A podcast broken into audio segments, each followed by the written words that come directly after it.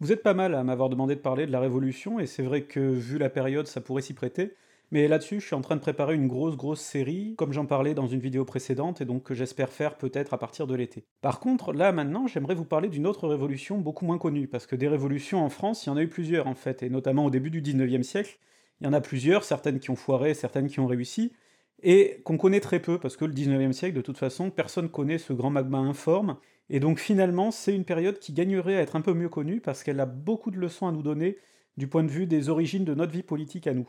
Du coup, j'aimerais qu'on parle de la révolution de 1848, celle qui a mis fin à la monarchie de juillet, qui est la dernière monarchie qu'on a connue en France, et qui a donné naissance à la Seconde République. C'est une révolution qui est intéressante à plusieurs titres, déjà parce qu'elle s'est faite de façon relativement pacifique, surtout si on la compare avec la révolution de 89, mais aussi parce que c'est une révolution qui est partie de l'élite d'abord, qui voulait surtout trancher quelques petites questions qui étaient vraiment relatives à la démocratie vue du point de vue des élites, et qui petit à petit a été récupérée par les masses, notamment les ouvriers parisiens. Donc ça c'est déjà intéressant de voir comment les ouvriers parisiens, et de façon plus générale d'ailleurs les classes populaires, ont réussi à s'emparer de cette révolution, mais ce qui va être intéressant aussi de voir, c'est comment ensuite la révolution a été récupérée par les élites, qui très vite ont réussi à l'amener là où ils voulaient l'amener dès le départ. Du coup, cette révolution, c'est quelque chose d'assez intéressant, qui peut nous donner pas mal de pistes de réflexion pour aujourd'hui, et donc c'est de ça qu'on va parler en commençant déjà par se pencher sur les causes.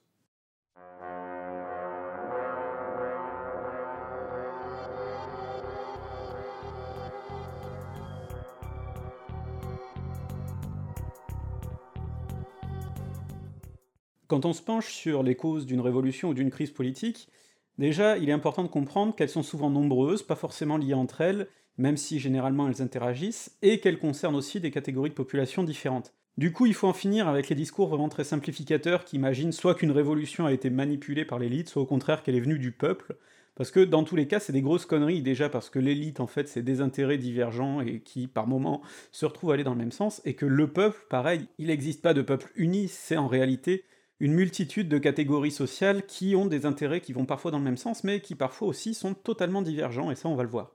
Du coup, ce qui est intéressant ici, c'est que donc en 1848, on est à l'issue des 18 ans de la monarchie de juillet, donc le régime a été mis en place en 1830. C'est une monarchie qui a à sa tête Louis-Philippe d'Orléans, donc les Orléans sont les descendants du frère de Louis XIV, et donc c'est une branche cadette qui s'est installé au trône après la Révolution de 1830 qui a chassé Charles X, le dernier des Bourbons. Cette branche de la famille royale a une réputation plutôt libérale, et donc c'est une monarchie qui a été conçue plutôt pour la bourgeoisie libérale qui à l'époque était en plein essor puisqu'on est en plein début de la révolution industrielle.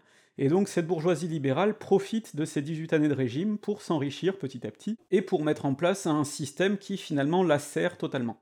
Le problème, c'est que en 1848, on assiste à une période de crise depuis quelques années. Notamment en 1847, il y a eu de mauvaises récoltes qui ont entraîné très vite une crise de subsistance. Les crises de subsistance, c'est les crises de l'ancien modèle.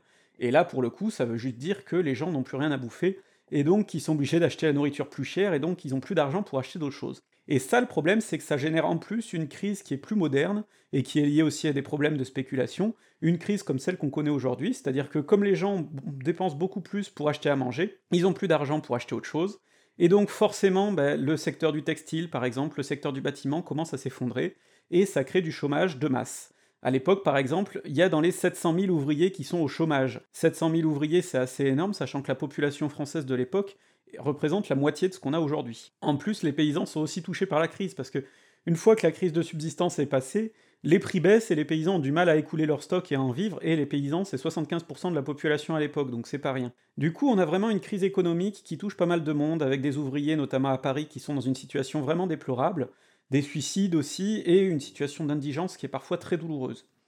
Mais il faut ajouter à ça d'autres problèmes. Déjà du point de vue du régime le roi commence à être vieux, il a presque 75 ans, et le problème c'est qu'il a pas de fils pour lui succéder, c'est son petit-fils qui devrait succéder, mais le petit-fils il a que 9 ans. Donc si jamais le roi devait canner à ce moment-là, il y aurait une période de régence, et ces périodes-là sont forcément des périodes d'instabilité, où il risque toujours de se passer quelques petites choses. Donc déjà la survie du pouvoir exécutif est mise à mal de ce point de vue-là. Les élites aussi connaissent pas mal de problèmes. Il y a par exemple des affaires de corruption qui commencent à éclater, notamment chez d'anciens ministres. Il y a aussi une affaire qui choque beaucoup et qui touche toute la noblesse, c'est quand le duc de Choiseul-Pralin a eu la bonne idée de poignarder sa femme puis de se suicider. Et ça, pour le coup, ça pousse une bonne partie de l'opinion à dénoncer les mœurs de la noblesse, et donc petit à petit, comme ça, toute l'élite de la nation est de plus en plus critiquée. Enfin, il y a une crise politique. La monarchie de juillet, c'est un régime censitaire, c'est-à-dire que pour pouvoir voter, il faut payer un impôt, le sens. Et le sens, à l'époque, il est de 200 francs, qui est une somme déjà très coquette, hein. et donc ça veut dire qu'il y a dans les 250 000 personnes qui peuvent voter.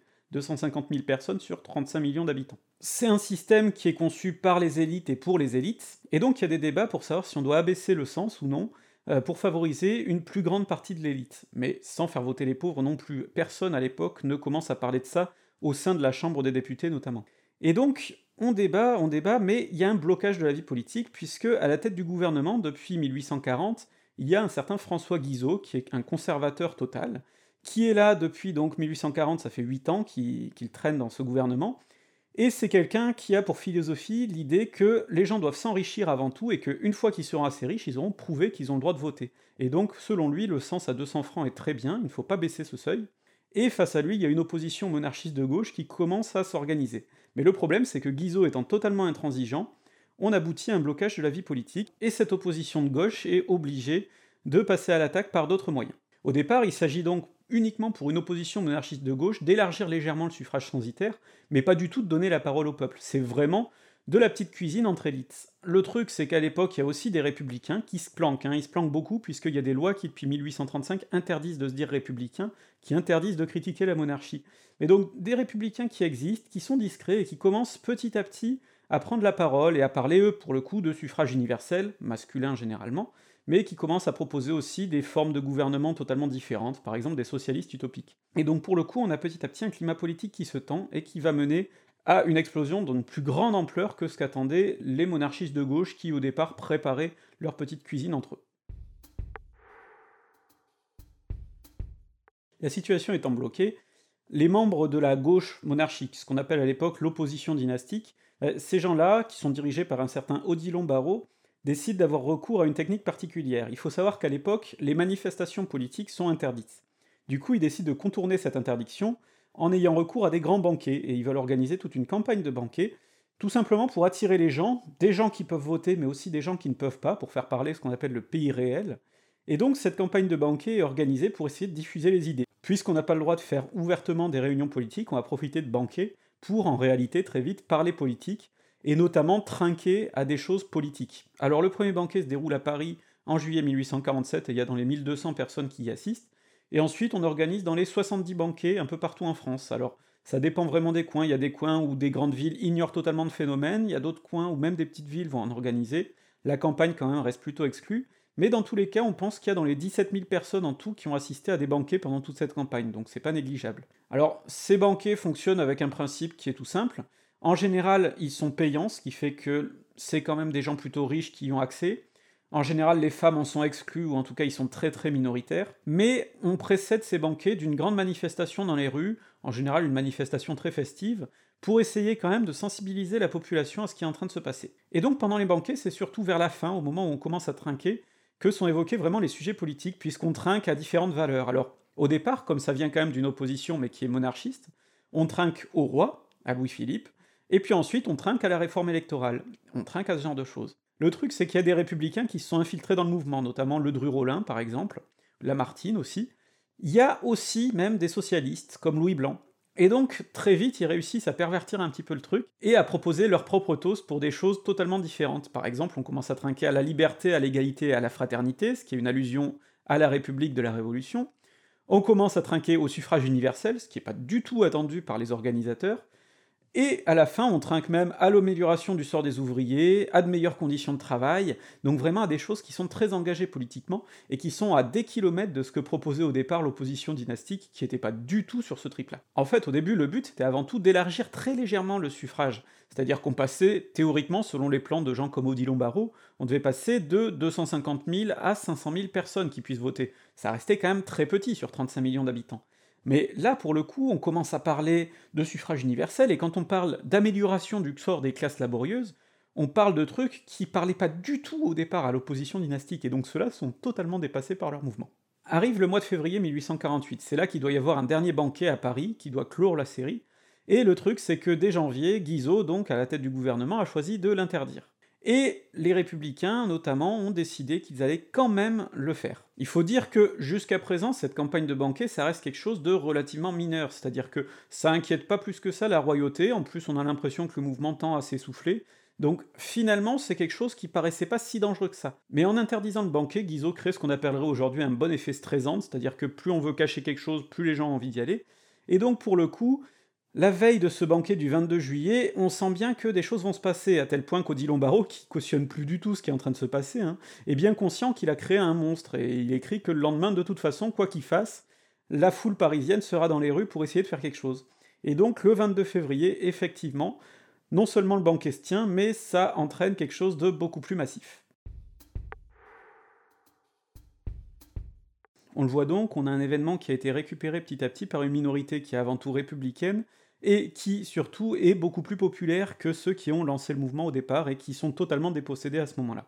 Et là, on va assister à une révolution qui va se dérouler de façon très rapide, en trois jours, et qui est vraiment inattendue. C'est-à-dire que le 22 février, les gens ne s'imaginent pas du tout que le régime va tomber. Or, en fait, il a plus que trois jours à vivre. Ce 22 février, les gens commencent à s'amasser dans les rues. Alors, il y a de tout. Il y a des ouvriers, il y a de la bourgeoisie solidaire, il y a aussi des étudiants, pas mal. Et donc tous ces gens-là font preuve d'une certaine unité finalement et commencent à construire des barricades, à aller piller quelques armureries. En plus de ça, il y a la garde nationale qui est censée maintenir l'ordre théoriquement, mais qui peut pas blairer Guizot. Et donc la garde nationale, au mieux, se tient presque neutre dans le conflit, et parfois même va carrément s'allier avec les révolutionnaires. Du coup, la situation se tend pas mal, et le 23, le lendemain, Louis-Philippe comprend que là, il faut vraiment réagir. Du coup, il vire Guizot mais il le remplace par le comte de Mollet, qui est un de ses anciens ministres. C'est un petit peu comme si aujourd'hui François Hollande remplaçait Manuel Valls par Jean-Marc Ayrault. Oui, ça serait un recul sur une certaine ligne politique, mais ça serait quand même pas non plus un virage à 180 degrés. Et donc forcément, la population n'est pas dupe, elle reste méfiante, mais quand même le fait de voir Guizot dégager après 8 ans, ça les rend plutôt heureux. Et donc il y a un attroupement qui se crée petit à petit devant le ministère dont il est issu, le ministère des Affaires étrangères au boulevard des Capucines, et cet attroupement finit par dégénérer, on sait pas trop comment. Il y a tout un tas de théories qui circulent encore aujourd'hui, on sait pas ce qui s'est passé, on sait juste pas si c'est un accident, on sait pas si c'est vraiment une provocation des manifestants, si c'est une provocation de la garde. Dans tous les cas, ce qu'on sait, c'est que des coups de feu sont tirés, et qu'une dizaine de personnes, gardes comme manifestants, sont tués. Et là, forcément, ça va en quelque sorte radicaliser le mouvement, comme on dirait aujourd'hui, puisque les gens récupèrent les cadavres de leurs copains et les empilent sur des charrettes, qui vont trimballer un petit peu dans toutes les rues de Paris pour appeler les gens à se mobiliser. Du coup, c'est plus du tout une révolte contre le gouvernement, comme ça pouvait l'être jusque-là, mais vraiment contre le régime qui commence à se créer. Et donc forcément, là, ben, le roi Louis-Philippe a bien beau essayer de changer de gouvernement, il essaie de nommer plusieurs ministres qui restent pas bien longtemps dans la journée, forcément le régime en fait est condamné. Et donc, le 24, Louis-Philippe abdique, laisse le pouvoir à son petit-fils de 9 ans, et donc la régence à sa belle-fille. Le truc, c'est qu'à ce moment-là, en réalité, les choses sont déjà réglées, c'est-à-dire que de toute façon, les républicains ont commencé à s'imposer, sont notamment imposés à l'hôtel de ville, donc il n'est plus vraiment question de monarchie. Et euh, quand la mère vient présenter son enfant comme le nouveau roi du pays, en réalité, la Chambre des députés n'est plus en mesure de l'accepter, les Tuileries sont déjà envahies, et la République commence à naître dans les faits. C'est donc la naissance de la Deuxième République à ce moment-là, on crée un gouvernement provisoire. Le truc, c'est quand même que cette deuxième république, en réalité, même si elle a duré que 4 ans, il y a énormément de choses à dire, et donc je pense que, comme pour la Révolution, un jour ou l'autre, je ferai une série là-dessus. Ici, je vais essayer de me concentrer simplement sur les événements de départ, et surtout la façon dont très vite cette révolution, donc, qui a été récupérée par la population, a ensuite été confisquée par les élites très rapidement. Ce gouvernement provisoire, déjà, il est intéressant parce qu'il est composé par des hommes assez différents. On trouve un petit peu de tout, on trouve des avocats, des banquiers, mais on trouve aussi un poète comme Lamartine, et on trouve surtout des gens comme Louis Blanc qui sont des socialistes, et même un ouvrier, parce que au gouvernement siège un ouvrier que tout le monde appelle l'ouvrier Albert, même s'il s'appelle en réalité Alexandre Martin, et donc, en réalité, très vite se forment deux tendances au sein de ce gouvernement provisoire. Il y a la tendance majoritaire qui est formée autour du journal Le National, qui est plutôt une tendance donc de républicains modérés, et de l'autre côté, il y a la tendance minoritaire plutôt socialiste, formée autour du journal La Réforme, et donc qui, elle, va se centrer plutôt sur les droits des travailleurs. Et donc très vite, on assiste à un mix entre deux politiques qui sont menées de concert. D'abord, il y a la politique des modérés qui se focalise plutôt sur les grandes libertés individuelles, l'héritage finalement très consensuel de la Révolution française, hein, un héritage qui était très attendu mais qui à l'époque n'était pas acquis, donc sur les grandes libertés, Alors, ce sont eux qui vont faire plusieurs grandes mesures connues. D'abord, très vite, dès le lendemain de la Révolution, en fait le 25, ils abolissent la peine de mort pour raisons politiques, ça c'est un moyen de dire qu'on refera pas le coup de la terreur, que cette fois-ci la Révolution ne sera pas sanglante. D'autre part, c'est aussi eux qui décident de mettre en place le suffrage universel, masculin uniquement, parce que jusque-là, même la plupart des progressistes rechignent à faire voter les femmes. Et enfin, ce sont eux aussi qui proposent l'abolition de l'esclavage. De l'autre côté, donc, la tendance qui se réunit autour du journal La Réforme est tout à fait d'accord avec toutes les mesures que je viens de mentionner, mais voudrait aussi se concentrer sur la condition de vie des travailleurs et des ouvriers. Et là, pour le coup, il y a pas mal de choses à faire, et donc c'est pour ça que Louis Blanc, l'ouvrier Albert, commence à siéger au Luxembourg, au sein de ce qu'on appelle la Commission du Luxembourg, qui est chargée de réfléchir à toutes ces conditions de travail.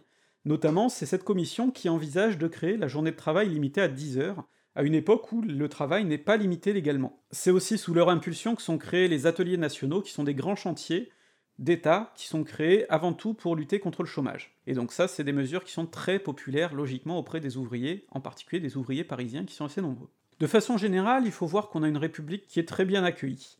Parce que pour les royalistes légitimistes, c'est-à-dire ceux qui n'étaient pas favorables à Louis-Philippe, mais qui étaient favorables aux Bourbons qu'il y avait avant, pour ces royalistes-là, finalement, l'usurpateur a été chassé, donc c'est déjà pas si mal. Pour les républicains, logiquement, c'est la sortie de pas mal d'années de répression, donc ils sont très heureux.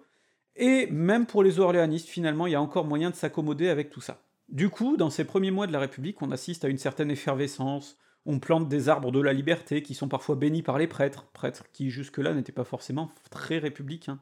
On voit apparaître en fait deux formes de républicains, ceux qu'on appelle les républicains de la veille, c'est-à-dire ceux qui l'étaient déjà du temps de la monarchie de juillet, et ceux qu'on appelle les républicains du lendemain, c'est-à-dire ceux qui viennent de se rallier à la République de façon plus ou moins sincère. Maintenant, il reste surtout à établir le régime, et pour ça, il faut réunir une assemblée constituante qui va devoir être élue au suffrage universel.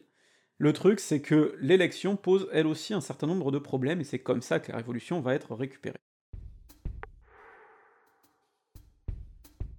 Les élections sont donc prévues pour le début du mois d'avril. Ça fait donc un peu plus d'un mois que la République est à peu près installée, et ça va être surtout les premières élections au suffrage universel masculin.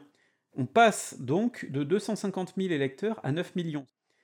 Le truc, c'est que des élections au suffrage universel, ça pose pas mal de problèmes. Déjà, ça pose la question de l'éducation politique de la population. Et en fait, à l'époque, le problème, c'est que la population, notamment dans les campagnes, n'est pas éduquée du tout de ce point de vue-là, et donc va être très facile à influencer par les notables locaux, et notamment par les curés. Ça d'ailleurs, la classe politique en est tout à fait consciente.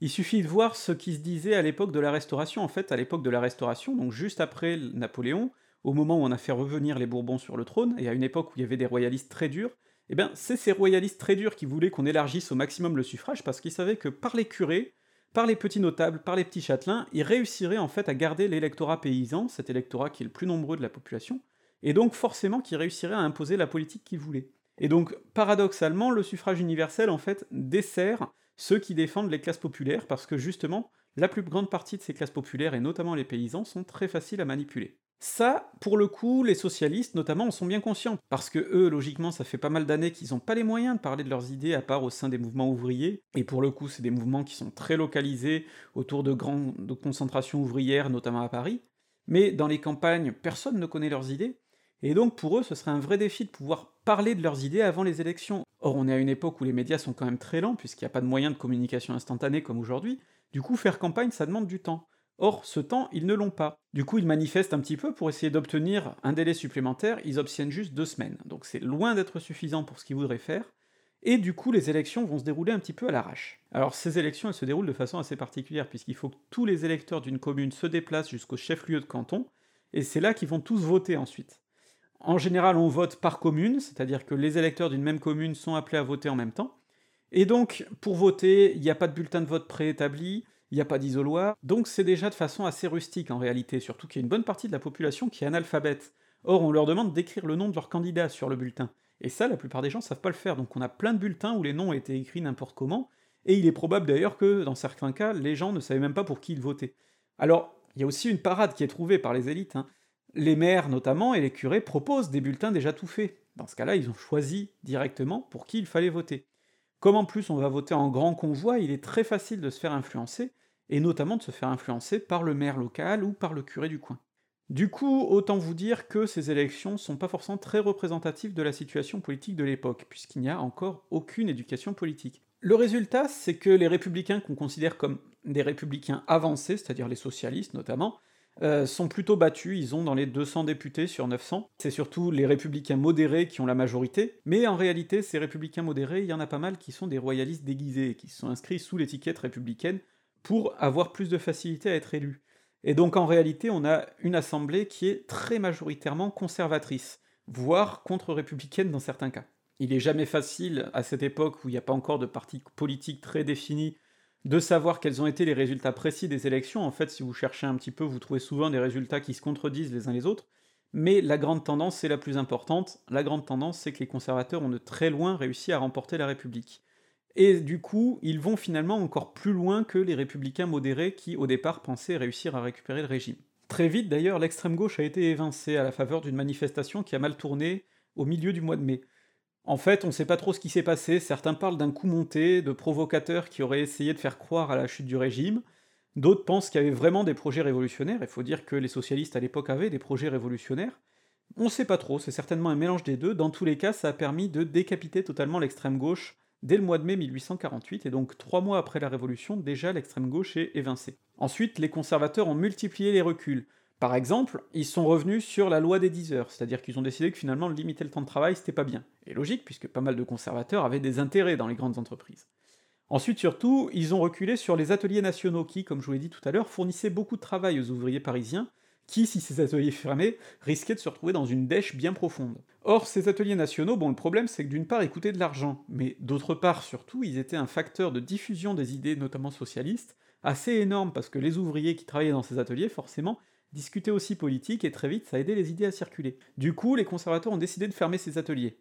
Problème, c'est que les ouvriers, logiquement, se sont pas laissés faire, parce que pour beaucoup, ça voulait dire qu'ils allaient se retrouver dans une mer de noir.